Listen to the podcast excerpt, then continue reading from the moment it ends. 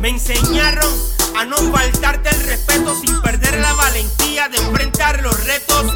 Así rompí con la cadena de fracasos, hice caso, dejé de tomar agua en el mismo vaso. Y aunque me atraen los préstamos a largo plazo, sé que todo el que se endeude empeña su pedazo. No más atrasos, de mi bolsillo saque el brazo y desamarra de mi cuello ese maldito lazo. Me dijeron que los sabios no entienden razones, son de oídos sordos y sin opciones.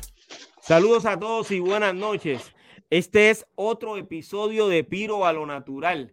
En este podcast hablamos sobre el comienzo de la cultura hip hop en países como México, Argentina, Perú, Chile, Cuba, Uruguay, España, Italia, Colombia, República Dominicana, Puerto Rico y Ecuador.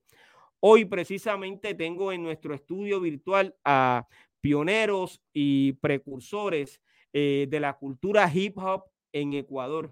Vamos a comenzar con este episodio, pero antes quiero invitarlos a compartir nuestro contenido y a visitar la página de internet pirojm.com. Además, únete a nuestro grupo de la historia del rap y la música urbana en Facebook y suscríbete a mi canal de YouTube el canal de las leyendas.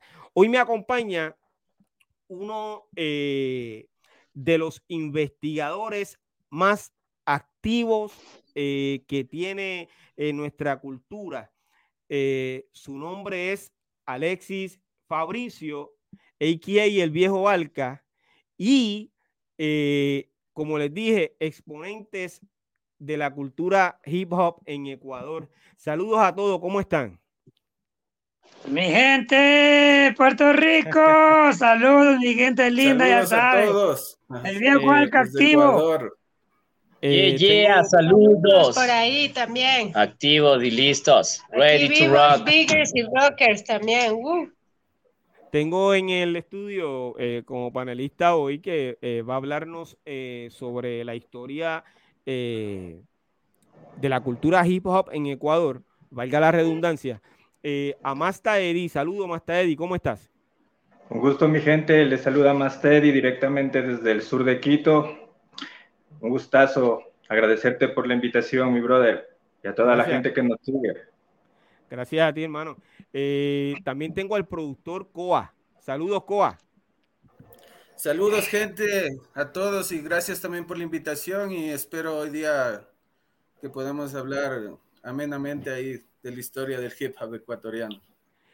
Eh, tengo también a, al B-Boys eh, Purple Haze. Yeah, yeah, aquí con Bruja Rock y B-Boy Purple Haze también. Un saludo, ya saben, un activista de la cultura. Paz. Saludo, saludo. Eh, ella se llama Bruja. Bruja Rock, para los que no sepan, ellos son pareja. Bruja, Bruja Rock, mijo. Ah, ok, ok. Entonces. Eh, ¡Son pareja! ajá. Como, como, ya les dije, pues tengo también a, Alexis Fabricio, aquí y el viejo Alca. Alexis eh, Fabricio, eh, le tengo mucho aprecio, mucho cariño de todo corazón, porque desde que lo conozco a través de las redes sociales, me ayudó a tratar de eh, ubicar y contactar a, muchos eh, exponentes eh, del rap, b-boys, DJs, entre otros, de muchos países. la primera temporada de Piro a lo Natural tuve mucha colaboración de, de Alexis Fabricio y también de otro historiador e investigador que es Carlos Santos, ¿ok? Eh, quien también... Eh, de México. Que, que Alessi Fabricio tiene una página en internet, tiene un grupo eh, donde se publica todo lo que está pasando en el rap, ¿ok? yo quiero comenzar, vamos a ver si puedo entender lo que me estaban diciendo backstage, ¿ok? quiero también pedirle disculpas a todos los que estuvieron esperándonos desde las 9 de la noche. Eh, ocurrió una situación que no, pudimos conectarnos a las nueve como tal. Eh, pero nada, aquí estamos, eh, cumpliendo básicamente con lo que, con lo pautado que es la historia del hip hop en Ecuador. Ok, viejo Alca. A las órdenes, jefe. Okay. ¿Cómo, cómo, cómo comienza la cultura hip hop en, en, en, Quito, Ecuador? ¿Con qué elemento es que comienza? para poder entender la cultura hip hop en Ecuador, también tenemos que entender un poco la parte de la parte costera. Como ya lo había dicho en otras de, entrevistas, esto viene desde Kid Flash, la, lo que empieza como con, con, Alex Lucero, empieza, empieza, empieza con Kid Flash, empieza, empieza también con la Slamming Down Pose, con lo que es de Carlos Contreras. Entonces la, la, cultura para poder entenderla desde, desde Guayaquil y cómo parte en Quito, acá tenemos que tener mucho de lo que es cómo empieza acá. No sé si mucha gente empieza, no sé si mucha gente ha escuchado de Joe el Butter desde Quito, no sé si es que están aquí entrevistándose también en Ecuador, no sé si ustedes han escuchado de Joe Butter, han escuchado de pronto cómo empezó las primeras fiestas funk con uno de los que ahora tienen un programa de rock eh, llamado mm, este man que tiene la original classic, Giovanni Rosero.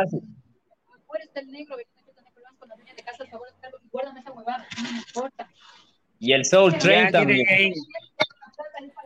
Eh, creo que el viejo Alca tiene alguna situación. Eh, tuve que desactivarle el audio en lo que él eh, puede resolver la situación. Vamos a sacarlo de la transmisión unos minutos. Ya puedes, ya puedes hablar, viejo Alca. Hablar de un poco de, la, de las primeras fiestas son tanto para Guayaquil como para Quito, dentro de las investigaciones y dentro del conocimiento que yo tengo. Eh, yo sé que en Guayaquil la música parte desde el Chinche Varas. Fue un, un precursor, fue un man que fue musicólogo, eh, que fue el que trajo, el que trajo la música para Guayaquil, y él fue el que introdujo la música para Guayaquil, para bailar la música funk, la música disco, y desde ahí aparte lo que, de donde hablamos del capítulo de Kid Flash, donde todos adquirieron música para poder entender lo que es la música y el funk. La... Ok, pero entonces, la música disco y empezar queriendo decir que, con las primeras fiestas. que básicamente como, como ya habíamos hablado en el pasado en las investigaciones que he llegado a concluir como sí. te las primeras fiestas las primeras fiestas nacen a raíz de un sí viejo Alca no, no, no te estoy entendiendo bien tienes un problema con la conexión de internet eh, vamos a ver si podemos eh, si la señal está, eh, tengo los, sí, los y viene la música de para, para Mira, mayoría. Sí, viejo para ¿me estás escuchando? Mayoría de Quito. ¿Me escuchas? No sé, si, no sé si tengo buena conexión. Sí, no tienes buena, buena conexión. No, eh, por favor, sal de la transmisión y vuelve a entrar, ¿ok? Para entonces poder seguir hablando eh, de ese comienzo. Bueno, tuve que eh, eh, decirle al viejo Alca que, que volviera a entrar nuevamente eh, y es por la, la, la, mala señal que tiene de internet, ¿ok? Eh, pero entonces yo voy a continuar con Masta. Eh, Masta Eddie me estuvo diciendo backstage que él eh, comenzó en los años 90 eh, como MC. ¿Cierto, Masta? Eh, sí, mira, eh, yo, yo vengo de, de, Guayaquil, de la provincia donde prácticamente inició parte del movimiento hip hop en Ecuador. Eh, te hablo que era peladito, pues, y entonces en esos tiempos siempre había eh, fiestas. Te hablo que yo vivía en el Guasmo Central, donde todo era candela. Entonces yo era pelado y entonces llegaban los discos de 45, los discos grandes. En ese tiempo Vico estaba pegado entonces había un movimiento de breaking ahí en, en, el, en, el, centro cívico, los American Rappers, y yo salía de la escuela, llegaba allá, parchaba, eh, trataba de mirar eh, cómo ellos hacían la magia para poder eh, copiar eso que era bacano. Entonces, eh, siempre estaba involucrado en esas cuestiones de, del, del rap, así, en fiestas, en Guayaquil hacían fiestas, como dice Alca, fiestas funk, había um, paris, entonces uno era peladito, pues eh, yo tenía en ese tiempo unos 10 años, 11, entonces era emocionado ver. 10 años y ya estabas cantando rap. Eh, no, estaba involucrándome en eso. Eh, la persona donde yo arrendaba, la persona tenía un muerto y eran de tornamesas. Entonces, siempre yo me daba un escape para poder comprar cigarrillos, colas, cervezas para los manes y llegaba y los manes me hacían eh, pinchar, cachar que era un disco y toda esa cuestión, los casetos. Entonces estaba involucrado. Él era Hugo Chand, era el pana. Entonces era bacano porque él hacía esas fiestas, entonces yo no tenía mucho conocimiento de que era un vinilo, que era, que era una tornamesa y cuestiones así, entonces nos involucrábamos en eso, así, o sea, yo era el más pelado, pero aprendí ahí, aprendí ahí después. ¿Cuándo comienzas eh, eh, a grabar o a presentarte en algún momento dado en, Quito? Eh, llegué a Quito igual, así mismo, a, a estudiar, a trabajar empecé haciendo realmente cultura en general, más o menos estamos hablando en el 2000, empiezo a trabajar con un grupo, porque realmente mi, mi sector era, no había rap en mi, en mi sector y en toda la ciudad de Quito era escaso el hip hop. Entonces habían bandas emblemáticas como Sansa Matanza, Quito Mafia, Hablemos del Sur, HHC, TMB, eh, bandas así, entonces era complicado. Entonces uno para poder guerrear un caseto tenía que cruzar toda la ciudad, porque el punto era el norte, era el Parque La Carolina, el, Parque La Carolina y la cancha de skate, pues entonces era complicado. Uno tenía que guerrear para llegar allá. Entonces, eh, viendo que había la, necesidad de poder crear grupos de rap, eh, me involucro con gente de Solanda, porque Solanda es otro sector donde influye bastante el rap del sur ahí están los precursores del rap, el rap sureño. Entonces llegábamos a Solanda, nos involucrábamos en los paris y empezamos ahí a, gestar eh, presentaciones, a estar ahí metido en la, en la vuelta. Entonces, después de un tiempo, yo me pongo pilas y digo, en mi barrio y en mi sector no hay, no hay una banda de rap, no hay rap en mi barrio. Era, eh, era difícil llegar a mi barrio. Yo vivo en los suburbios de acá de, de, de Quito, en Guamaní, en la entrada a Quito. Entonces nos juntamos, nos tomamos unas cervezas con unos amigos y empezamos a hacer música, a improvisar, porque en ese tiempo es freestyle lo que hacíamos, el freestyle. Nos parábamos en las esquinas con Big Box y empezábamos a hacer caja y pa, pa, pa, y salían letras, ritmos. Y un día nosotros empezamos a hacer música y, empezamos pues a tener un poquito de acogida, eh, siempre con, la mente de tratar de, difundir el, el, rap, el hip hop. Entonces empecé a hacer eventos y empezamos a sonar. Entonces uno de estos ratos digo, bueno, podemos hacer una banda, asomó, asomó un pana, asomó otro amigo, otro compañero. Y entonces el pana dice, oye, dice, vivimos en el kilómetro 13, le podemos poner la zona 13. Oye, digo, bacano, ¿no ve? Pero antes de eso, esa, esa idea rondaba todavía por ese, por ese lado. Entonces, antes de eso, nosotros creamos una banda que es la primera banda de rap de, la primera banda de rap de acá, de, mi sector, se llama El Factor Urbano.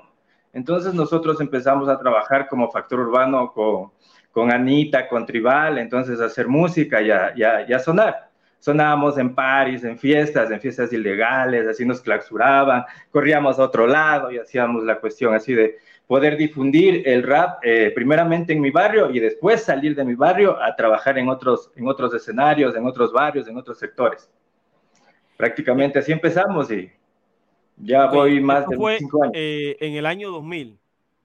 Sí, empezamos, o sea, más o menos te digo, yo, yo tengo 42 años, voy a cumplir 43.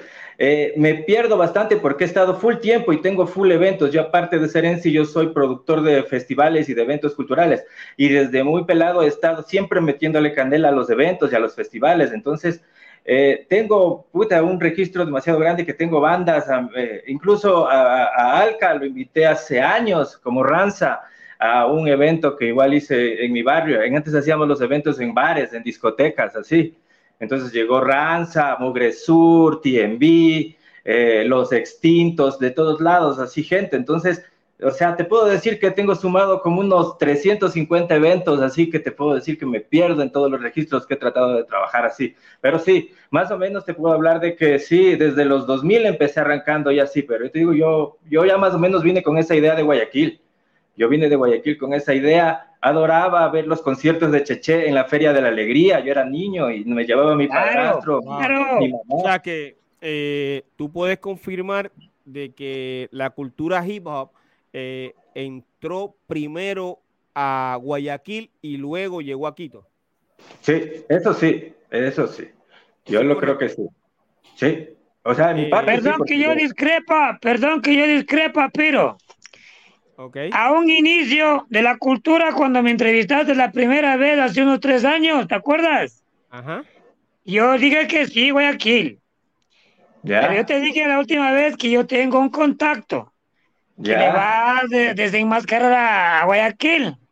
Ya. Y ese es nada más y nada menos que Giovanni Rosero. Tengo el contacto y tengo pruebas de donde casi por el 70 al 80 tenemos pruebas de que hizo las primeras fiestas funk, que fue el primero que hizo las primeras fiestas aquí en Ecuador, de donde nace el breaking, de donde nace las primeras fiestas, música disco, y, con el, de ahí, Giovanni Rosero también y allá se pega con Chinche Varas y sale lo que es el breaking.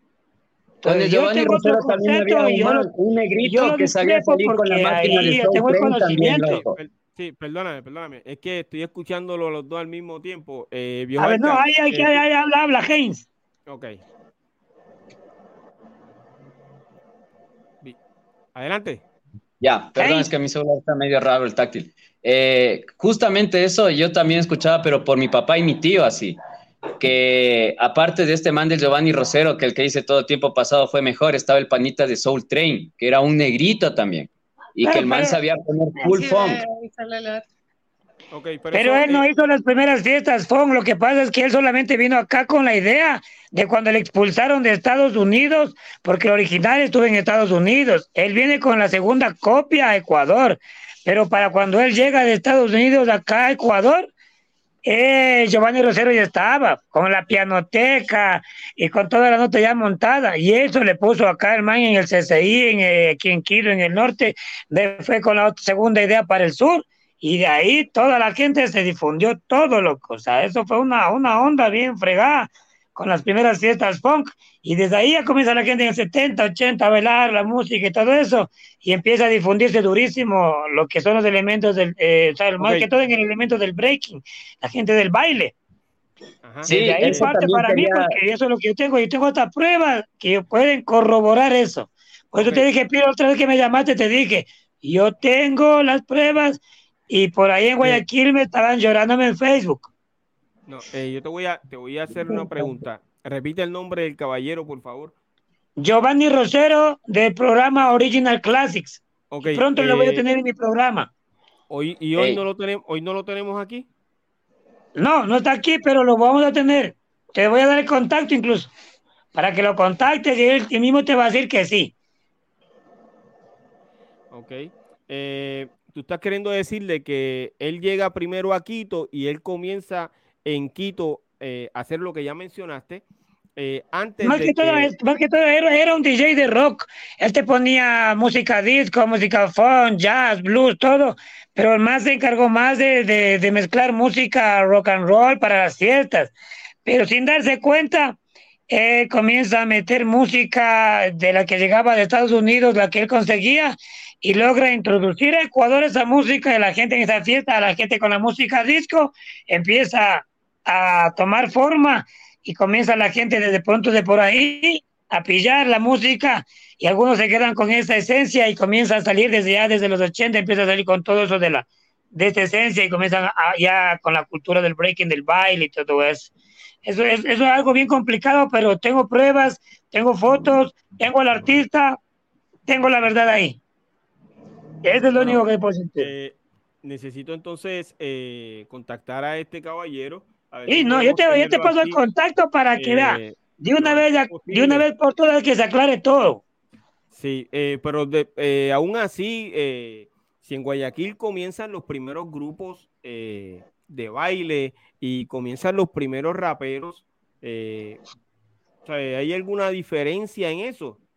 Sí, cuando sí, sí, hay una diferencia porque, porque, porque cuando Chinche Varas fue un DJ de Guayaquil que fue el que introdujo la música a Guayaquil. Entonces, antes de que Chinche Vara también sea musicólogo y toda esa, cuestión de la música, que introduzca la música para Guayaquil, para que existan las primeras, las primeras eh, bandas de, breaking, como está, como está, por ejemplo, Les Lamin Down Post, la, gente de, de, de, de Kid Flash, que tú ya lo entrevistaste.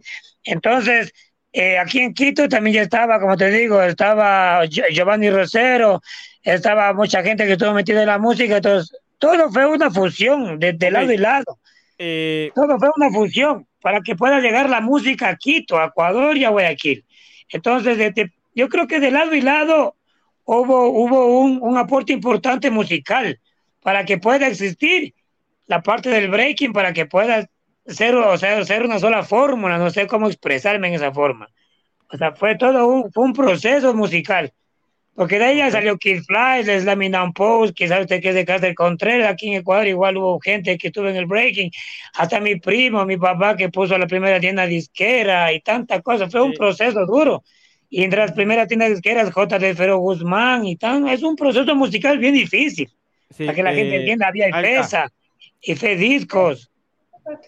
Eh, ¿Cuál es el primer grupo eh, de baile eh, de Quito? Haynes, responda. ¿Cómo, cómo? Disculpa, no escuché porque... ¿Cuál, cuál fue el primer grupo de baile en Quito? ¿Cuál es el nombre de ese grupo? Uy, hay uno que se llama Survivor of the Street que salieron en el año 2000 acá en La Loma, pero justamente quería también decir eh, lo que decía Masta Eddie, que una de las crews más representativas es American Rappers, que también vinieron de Guayaquil acá a Quito a dar lo que es escuela así de, de los Power Moves, de los Air Moves. De. En Guayaquil también había muchos b-boys que, que dieron paso a, una, a otra escuela de donde sale también Gerardo, de hecho, porque nosotros hicimos un estudio aquí, yo fundamos con muchos amigos más lo que es el primer capítulo del Azul en el año 2015 y nos dedicamos como a que recolectar los archivos y la historia, ¿no? Pero es, muy amplia la historia. Pero actualmente he estado conversando con algunos de American Rappers que igual también son productores de la, de la vieja guardia, algunos productores de, de- del clan Viudas Negras. Están abriendo un capítulo de TVB, de The Bronx Boys. Entonces están como que trayendo a la memoria, organizándose todo eso, porque American Rappers y la situación, como dice Masta Eddie, era, es ghetto, ¿me entiendes? Era full pandillas, full pandillerismo. Aquí el hip hop nace gracias a las pandillas, la verdad. Yo te Exacto. podría decir, yo Eh, te podría perdóname, decir más. Eh, eh, tú me dices que el primer grupo comienza en el año 2000, pero entonces, eh, ¿qué pasó en los años 80? ¿Qué pasó en los años 90? ¿No Sí, existe aquí sí baile? hubo. Hay, hay, aquí mismo en la Loma de Puengasí, aquí en mi barrio donde nosotros vivimos actualmente, hay full historia del breaking. Es más, se podría decir que aquí pudo haber comenzado. Uno de los principales vivos que todavía sigue activo, o sea, no tanto en la cultura, pero se baila, tenía los mejores Wilmy, se llama Yayo, Vivo Yayo. Y ellos nos comentaban, porque obviamente yo soy muy actual a la vida que ellos llevaban, yo ahí recién estaba naciendo. Eh, él cogía y nos comentaba que, claro, se reunían en las discotecas de acá del sur, como decía Masta Eddie, y ahí se enfrentaban entre pandillas, entre quién bailaba mejor, así se reclutaba a la gente. O sea, y ahí, aquí habían las pandillas, sobre todo estaban los hechiceros, aquí en la loma de Puengasí, y estaban eh, otros igual acá, los Slayers, Slimmers, los Slayers, Slimmers, Chicago los Slayers, Bulls. Chicago Bulls, y todos ellos se iban a competir, y esas competencias muchas veces salían hasta con apuñaladas y cuestiones de así. Entonces- bala. Ajá, sí. Entonces aquí Yayo todavía está activo, sigue vivo. El man se pega unas Wilmy como loco y el man ya tiene como unos igual 46 años, así, un poquito más, así. Hace unos dos días me lo encontré y es prácticamente parte de mi escuela también. Él, él fue enseñando, él aprendía a través igualmente de los, de los, ¿cómo es? Los, se fue el nombre. ¿Qué cosa? A través de los, sí, los se me fue el nombre de eso. Ah, Y el man nos comentaba, así que ellos a través de videos comenzaban a, a observar y de ahí él le comenzó a dar escuela a grandes b-boys de acá. Acá también tenemos otro representante full loco que es igual, B-Boy One, a él le conocían como Krillin. Igual el man de las pandillas era Latin, el man. Actualmente igual, otros son personas, o sea, es el cambio del hip hop, así esos manes Aquí, justamente, mira, para contarte algo, para contarte algo, porque estamos en contacto con otro historiador que se llama Vivo y Budamón, un saludo. Él me está comentando que una de las primeras crews de Quito son la máquina del sonido, Sound of Machine. El otro era que entrenaban justo en el Camal y la Ferroviaria, que son como barrios y sectores populares. Eh, ellos paraban en el Teatro Capitol, eso fue en el año 79, dice, conjuntamente con un club que se llamaba Los Breakers Callejeros, eran del centro de la Tola, dice. Entonces, no, como no, no, no, si vamos para ahí para la Tola, tienes que hablar de mi primo en los 80, de Sound of the Stereo. Ellos eran de, era, era el sobrino, es, el sobrino de mi, de mi papá, y ellos, ellos, ellos bailaban en la Tola, en la esquina, y andaban con puro delincuente y atracaban, robaban y estrujaban casas. Y ellos que iban, ellos siempre iban, eran por cassette, discografías, discos, LPs, iban ahí por una casetera y, eso, ellos solo robaban para la música. The Song of the Stereo. Es de mi primo Willy John y ellos son de los 80 también de aquí, de la, de la Tola. Ellos eran de la Tola porque yo soy de la Tola. Y me sorprende que me digan ese nombre porque yo toda la vida me crié con toda esta gente del centro, desde Quito, me sorprende. Bueno, es bueno también eh, saber de eh, esa historia porque ustedes dicen eso, que el Budamón dice, ¿no es cierto? Es correcto. Pero esa gente de los 80. Eh, y en época, es justamente la época donde también está ahí Guayaquil, está ahí, como te dije, Chinchevaras, para los que no conocen, fue uno de los primeros que también trajo un disco de, un disco que es de Street Munch, es un disco que es como de medio como de gimnasia y es un disco medio bailable. Es un Strange Munch, es un disco de bailable y la gente bailaba la música. Perdóname, mira, es que ellos están eh, trayendo una historia del año 1979 donde eh, eh, están diciendo que hubo dos grupos, ¿ok? Hubo dos grupos en aquella época de baile. Esos dos grupos, ¿me los puedes volver a mencionar, por favor? El nombre de ellos. Máquina del sonido. Máquina del sonido. Eh, sound, of Machine. Y el otro, Breakers Callejeros. Excelente. Es que eh, quiero dejarlo eh, para que. Hay que archivar, hay que archivar para luego, luego contactarles. Es correcto. Usted sabe que yo, el cual yo se me cargo de eso. Sí. yo tengo backstage a un colega que quiere saludarles, ¿ok? Métale, eh, métale. En, el día de hoy. Eh, saludos, Cheche. ¡Che! ¡Che, che!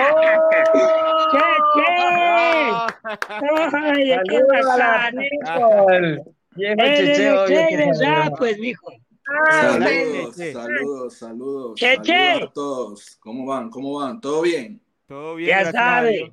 Oye, Cheche, si tú supieras. Aniñado, aniñado. No, sé si tienen la, oportunidad de ver las caras de estos muchachos. Eh, cuando tú entraste, ellos sintieron una gran alegría. Hace un rato te mencionaron a ti. Eh, la leyenda. los primeros raperos de, Guayaquil. Eh, según mi investigación, yo creo que eres el primer rapero de, Ecuador. Cheche, ¿cómo tú estás? Aquí, aquí, muy bien, este, gracias a, la invitación, Piro, este, por, por llamarme y decirme que, que, que, les dé aquí la sorpresa a los muchachos de Quito. Y, y sí, esto es, esto es bastante, bastante, como decir, alegría, ¿no? Porque realmente uno ve la semilla que dejó.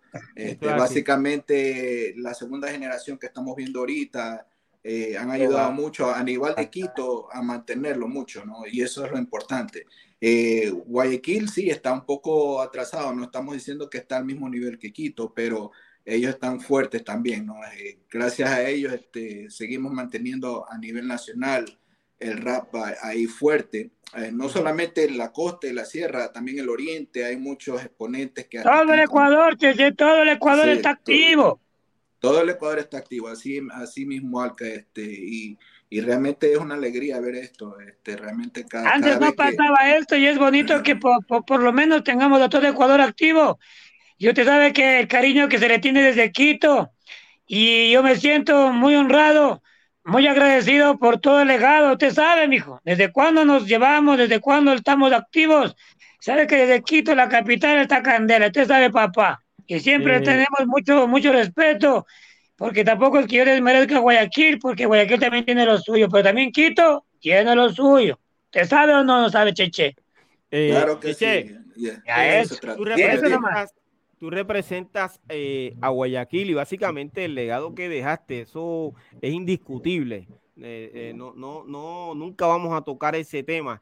Pero eh, yo quiero que tú me hables eh, de un premio que vas a recibir el próximo eh, mes, eh, el día 5, si no me equivoco. Háblame de eso, eh, Cheche. Sí, sí, sí, gracias a, todos, este, realmente, este, como decir, celebrando todo lo que es el, el movimiento JEPA, los 50 años, eh, una, una organización, son varias organizaciones que están haciendo este evento, están haciendo el Hip Hop Premium.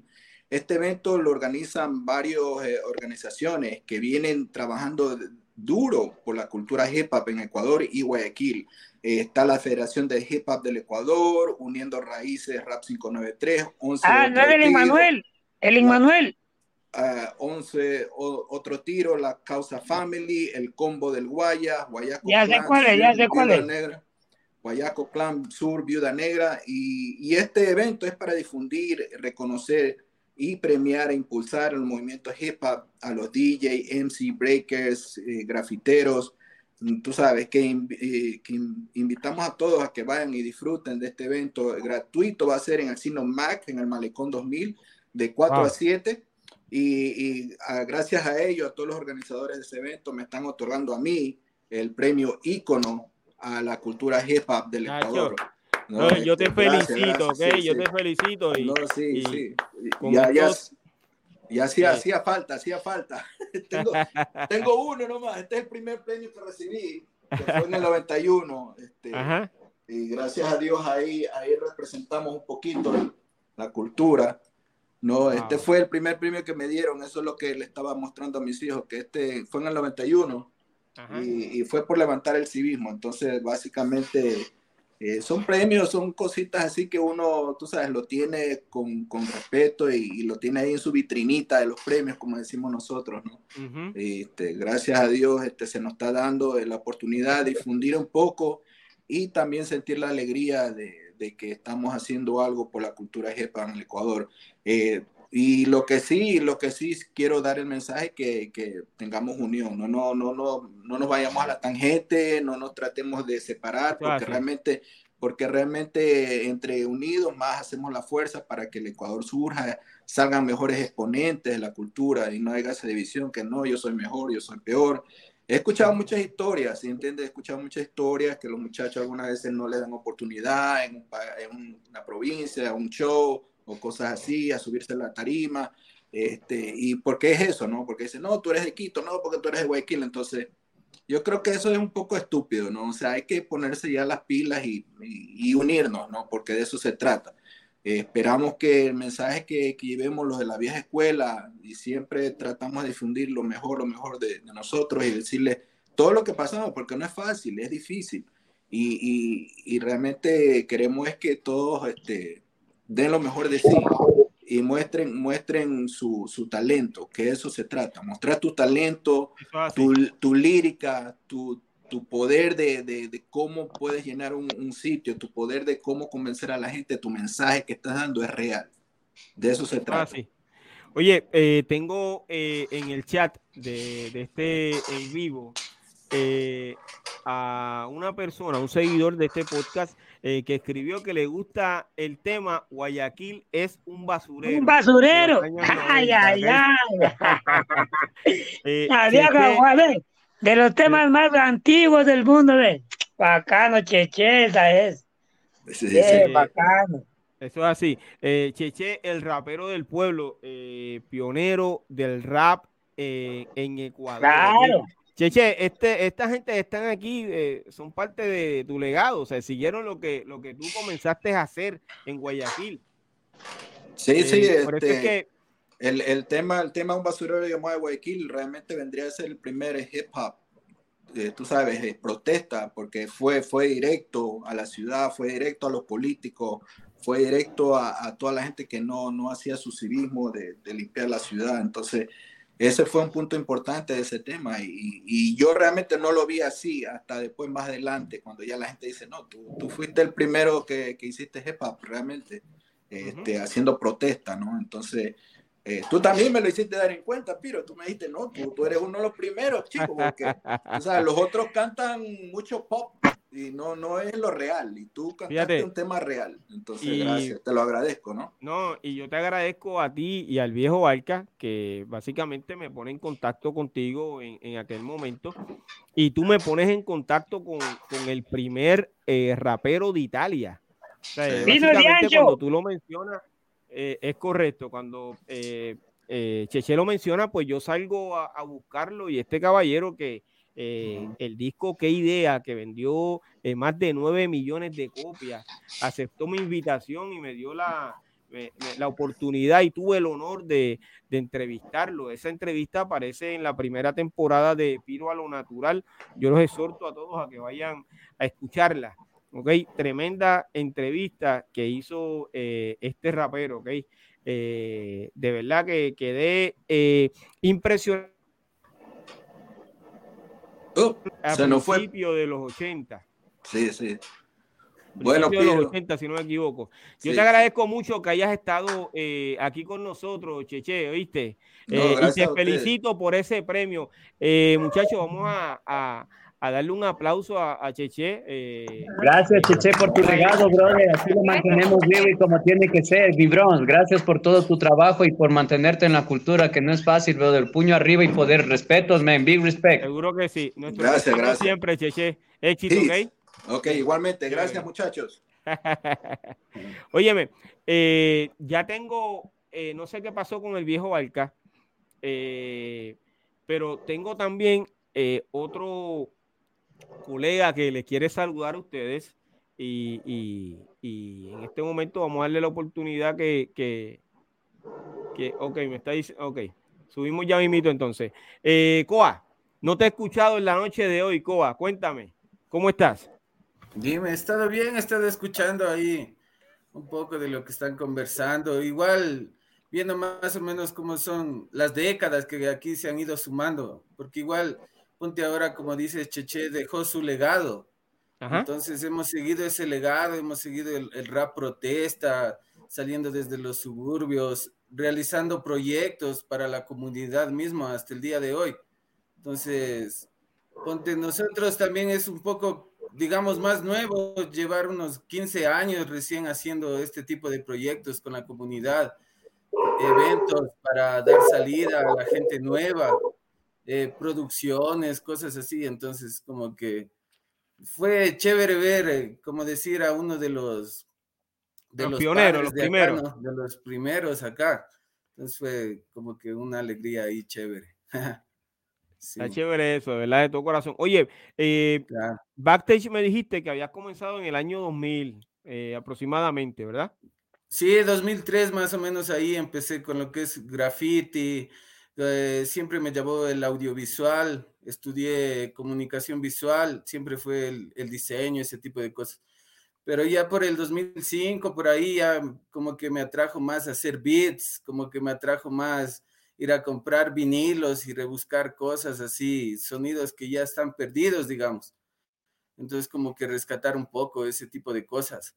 Y eso es a lo que me dedico hasta ahora, Beats al 100%, a, hacer beats, hacer beats, hacer eh, producciones. musical entonces. Ajá.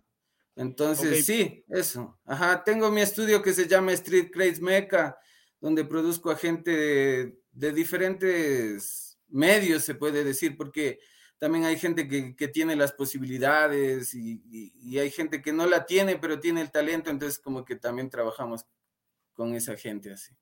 Exacto, le dan la mano eh, a esos nuevos talentos. Ajá, eh, ¿Tienes algún eh, producto ya hecho? ¿Hay algún cantante que ya está en YouTube y, que los seguidores puedan escuchar tu trabajo? Claro, mi canal se llama Street Crates Mecha. Tenemos producto físico, igual también sacamos objetos de colección, digamos ahora cassettes, así, porque ya la gente también, una que otra, como que todavía tiene esa nostalgia, digamos, de capturar eh, el sonido. Entonces, todavía transmitimos los Walkman y un poco de cosas. Tenemos, sacamos música en vinilo. Eh, los artistas que serían ah, de aquí del sello sería Masta Eddie mismo, eh, Criminal o tú, le has grabado, eh, le has hecho música a Masta Eddie. Claro, también. Ajá. Wow, eh, Masta Eddie, ¿cómo se llama el tema que eh, produjo Coa? Coa es el big maker de, es mi big maker personal. Eh, Coa trabaja conmigo ya varios años ya. Él vive prácticamente a, cuadras de mi casa, entonces llevamos una afinidad porque venimos trabajando varios, varios años ya.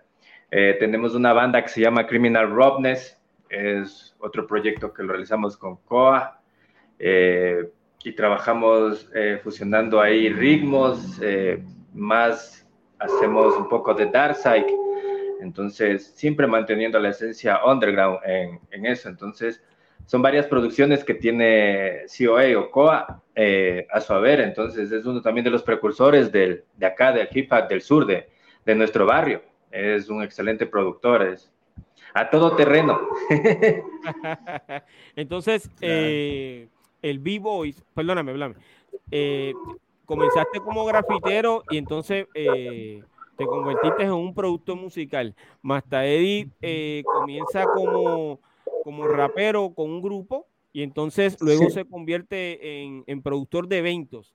Sí, exacto. Yo empiezo a, traer gente de otros barrios a que conozcan la realidad de Guamaní, porque Guamaní todo, era todo Guamaní menos rap, menos hip hop. Entonces a veces como que eso me, me, me molestaba porque tenías que llegar a otro barrio para poder escuchar música. Entonces, entonces digo, no, pues nosotros también podemos hacerlo. Y como te digo, desde Guayaquil ya venía con, esa, con ese bichito de que tenemos que llegar a hacer algo, pero tenía que primeramente empaparme de dónde me iba a meter, con quién iba a gestionar, con quién iba a hacer las cuestiones. Y en el camino conocí gente grande como Marmota, eh, a la gente del Equinoccio Flow, eh, a Vespa, eh, al Sucio Castro. Tuve la oportunidad de tocar con el Sucio Castro y con disfraz en un evento en Solanda de los tanques de gas. Eh, salimos de una revista. eso fue una experiencia bacana porque nosotros pensábamos que el Sucio Castro era afro, era negro. Entonces, por el tipo de voz, entonces uno se quedaba así, pa, pa, y un día llega el man con sus temas y Fugil, ese es el Sucio Castro, y todo el mundo así, wow, es el man, y tenerlo en vivo, así uno pelado, así, el man nos da la mano, eh, salimos en unas fotos, nos dio el incentivo para poder seguir adelante, así. O sea, hay full gente que he topado. perdóname, ¿de dónde viene el Sucio Castro? Él viene del norte de Quito. Eh, más o menos tengo entendido de que por Cotocollao, en esos tiempos él estaba por allá haciendo, haciendo música. Es uno de los primeros en, en tener un estudio casero y empieza a dar la idea a la gente del movimiento que empiecen a grabar sus, sus, sus tapes y sus, y sus CDs. Entonces empieza a hacer la producción, el, el, el pana este. Es bien, e, es algo un poquito eh, oculto, te puedo decir, porque no se lo puede conseguir nomás así al brother, pero ese es uno de los precursores realmente de la, de la, de la, de la cultura hip hop acá en Quito. Él tiene una banda emblemática que se llama Sansa Matanza y para mi parecer, no lo digo para todos, es uno de los primeros y uno de los mejores grupos que suenan aquí en, aquí en el Ecuador, no solamente en Quito y a nivel internacional igual. Es full, full bacano Sansa Matanza y Sucio Castro. Y, tiene, y dejó un legado bien grande porque también aprendí, por ejemplo, uno de los maestros que podría decir eh, eh, en Quito sería Sucio Castro. Porque en Guayaquil, como te dije, me quedé loco porque yo de peladito veía Cheche, pues era bacano ver cómo el man expresaba, hacía la revolución y me deja, me diste, me diste un nocao al ver a Cheche a los años ahí en la entrevista. Eso fue algo emocionante. Y acá en, eh, Quiero que sepa que mi intención era esa, eh, que ustedes eh, se alegraran al ver a, este colega y que básicamente sirvió de inspiración a todos ustedes. En el camino voy a tenerlos nuevamente eh, porque vamos a, estar contando la historia de, Guayaquil como tal. ¿okay?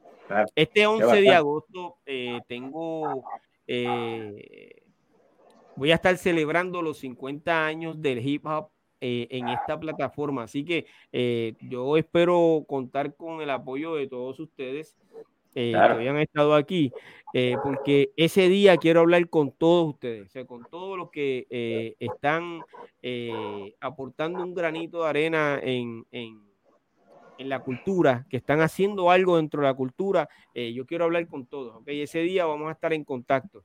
Eh, luego les envío el mensaje para eh, que sepan qué es lo que vamos a hacer en realidad. Purple, Purple Haze. En el año 2015 estuviste haciendo una investigación, eso fue lo que mencionaste hace un rato, ¿cierto? Eh, en la investigación se trataba de qué es lo que estaba pasando en Quito con, con, la cultura hip hop.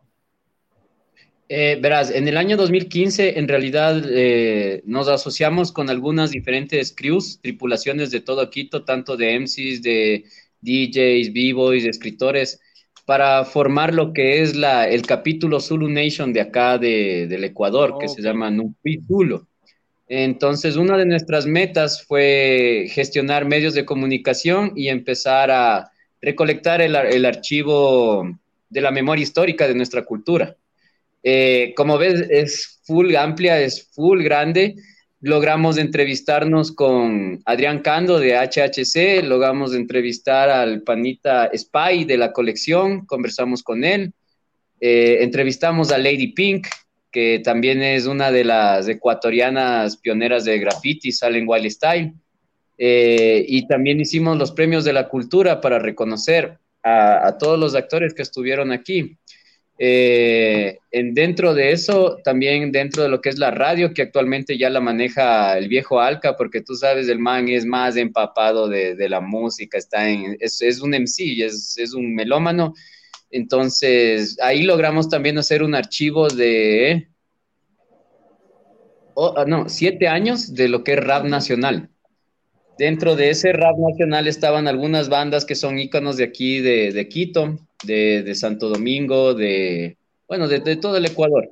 Ese fue más o menos nuestro trabajo, pero como te das cuenta, hay mucha historia. Nosotros fundamos también con, eh, Blue Demon, acá Gordo Pera, que también es más o menos ahí de la leva de, del Masta Eddie, del disfraz, de en paz descanse, ¿no? que ya, ya falleció, que era una de las personas también que tenía full conocimiento de, de cuáles eran los principios de aquí, y él estaba también a la cabeza del proceso de, de la Nunqui, y pues pues bueno, eso, eso fue prácticamente nuestro trabajo eh, como hip hopas. Actualmente nosotros estamos dedicados más al activismo, a la educación popular, liberador a través de la cultura hip hop y estamos dando talleres en lo que sería el sur de Quito, aquí en la Loma de Puengasí. Estamos trabajando en la 24 de mayo y estamos trabajando en el centro histórico y al norte. Entonces, más o menos es como que el trabajo y el activismo que nosotros manejamos desde eso.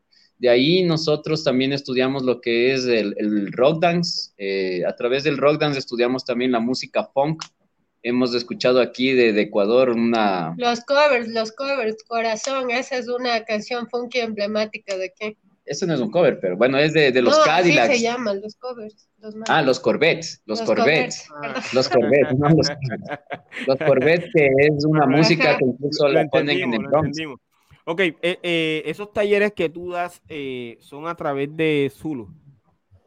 Sí, estamos trabajando a través del capítulo, bueno, tú sabes que Zulu Nation se separó, pero nosotros mantenemos lo que es la, la visión y la filosofía emancipadora y liberadora de la educación que tiene la cultura del hip hop.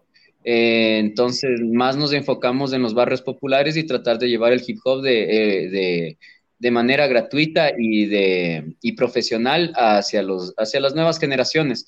Eh, nosotros hemos, bueno, yo he participado eh, dentro de campeonatos a nivel nacional y a nivel internacional, entonces más o menos en mi experiencia que he tenido eh, en estos eventos es lo que trato de transmitirles a mis estudiantes y también tratar de, de darle la unión, paz, respeto y sano esparcimiento.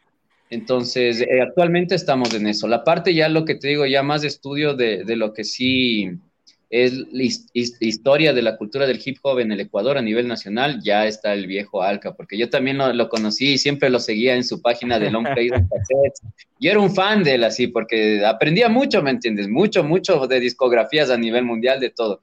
Y se nos dio la oportunidad un día, gracias a, un b-boy también de la vieja guardia de aquí que nos está sintonizando. Saludos a b-boy Buda Monk, fundador de Kill Style y de Waurani Warrior Rockers.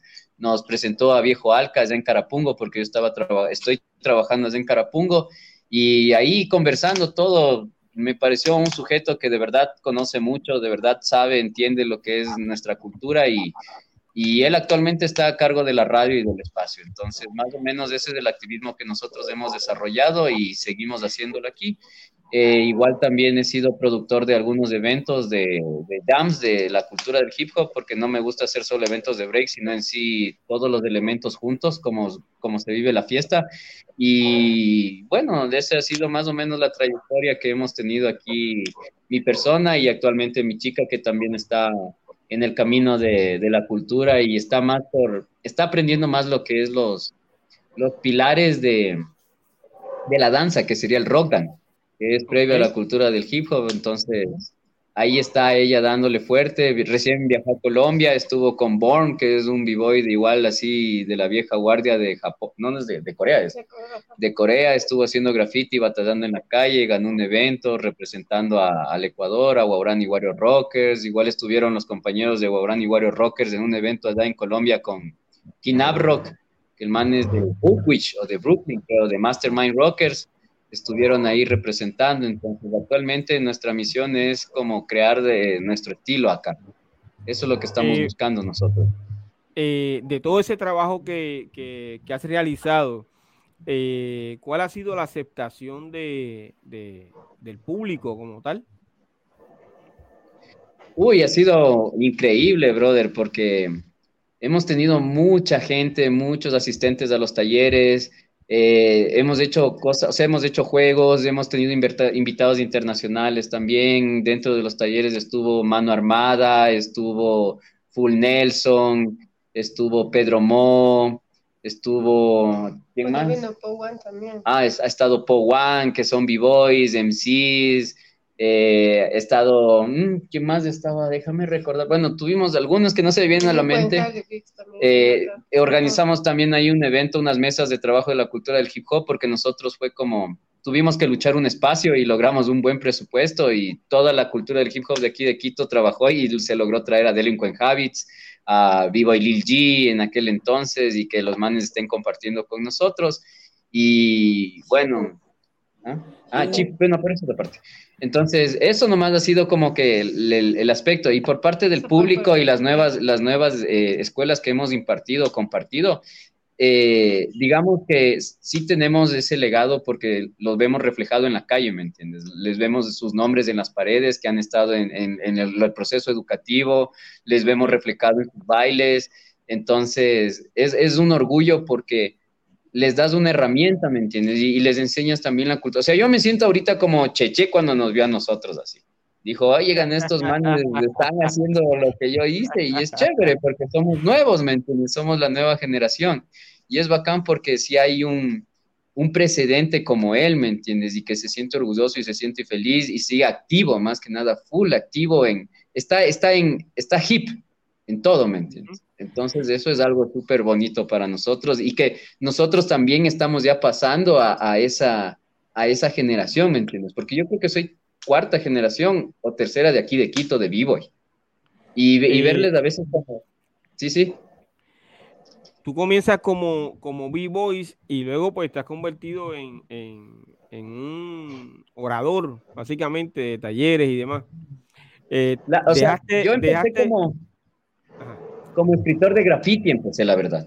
Ah, empecé como escritor de graffiti y justo estaba, lo aprendí en la Carolina, que era un lugar en donde se encontraba eh, la cultura del hip hop prácticamente. Había en ese entonces lo que era la comunidad hip hop, que se reunían alguna, alguna gente de todos lados y yo me, yo me, me acercaba, ¿me entiendes? Porque ahí era donde se hablaba de, de la cultura, sí. Y, y, me, y vi el elemento del graffiti, fue el que más me llamó la atención. En ese entonces a mí lo que me llamó full la atención era uno que ganó eh, como, To Fly. No, no, digamos el X. El X ganó lo que era el retorno del Super Ñahui. Y él fue el primer mural que se pintó en la chocolatera de allá de, de, la Carolina. Y fue para mí como que, wow, así. ¿Cómo se llama? Eh, perdóname, repite el nombre. X. Es de la Quito Mafia. Eh, cada vez que lo mencionan, no, por alguna razón no lo entiendo. El nombre del grafitero. X. Ah, X, ok. Ajá, así se llama. Entonces yo vi eso y, vi los bocetos también porque era una batalla de bocetos de ahí a la pared y me llamó full la atención y fui al barrio, a mi barrio, yo vivía en Conocoto, que es por el Valle de los Chillos, sur-oriente, y nos dedicamos y ahí aprendimos, me acuerdo, con otro amigo misterioso, que nos juntábamos en un barrio, donde, en un parque donde se juntaba una pandilla, que se llamaban los C4. Y los manes eran los que manejaban también este estilo de lettering, de del tag, solo taxeo así, solo taxeo. Y el man nos, nos da como que una pauta para empezar. Y empezamos y taxiamos. Y yo, como me movía más eh, por Quito, por lo que estudiaba eh, fuera del barrio, empecé a ver a B-Boy. Y les vi a algunos B-Boys en el parque, al norte de Quito, a la gente de los Equinoccio Flow, a los Punto y Coma de, de, de Pizulí, les veía porque también se presentaron alguna vez en mi colegio. Y me empezó a llamar la atención. Y con otros amigos ya nos juntamos y nos empezamos a hacer el gusanito, la reacción, las Chicago, eh, los radares, y así fue como fui aprendiendo y conociendo la cultura, la verdad lo conocí en la calle, pero mi elemento, el que más me, me, atrajo al, al, hip hop fue el graffiti, y de graffiti aprendí breaking, y en el breaking ya me enamoré y, y ya hasta ahora. Y ha seguido ahí. Eh, tengo eh, que en el chat le saluda, nos está saludando Bigger JB China. Ella es la presidenta del capítulo de Uruguay, Senaque Zulu Union. Eh, saludo, eh, China. Saludo a la cista. Saludo a nuestra hermanita. Saludo a nuestra hermanita Malika. Sí, nosotros seguimos en el juego, aunque se fraccionó todo, pero nosotros somos Zulus de corazón, como decía mi amigo Gordo Peras, y nos los llevamos aquí en el corazón y, y más que nada nos enfocamos en, la liberación y emancipación de los barrios, así, porque esa es nuestra misión. Oye, eh, yo tengo eh, al viejo Alca que no pudo volver a entrar eh, por una situación que tiene con el internet. Honestamente, no sé si va a volver a entrar. Eh, yo quería continuar o que él me continuara diciendo lo que eh, básicamente estaba diciendo al principio sobre eh, el comienzo de, esa cultura en, Quito. pero aparentemente no va a poder ser, tiene que ser en otra ocasión. yo le agradezco a ustedes de todo corazón que hayan sacado su tiempo para estar aquí conmigo.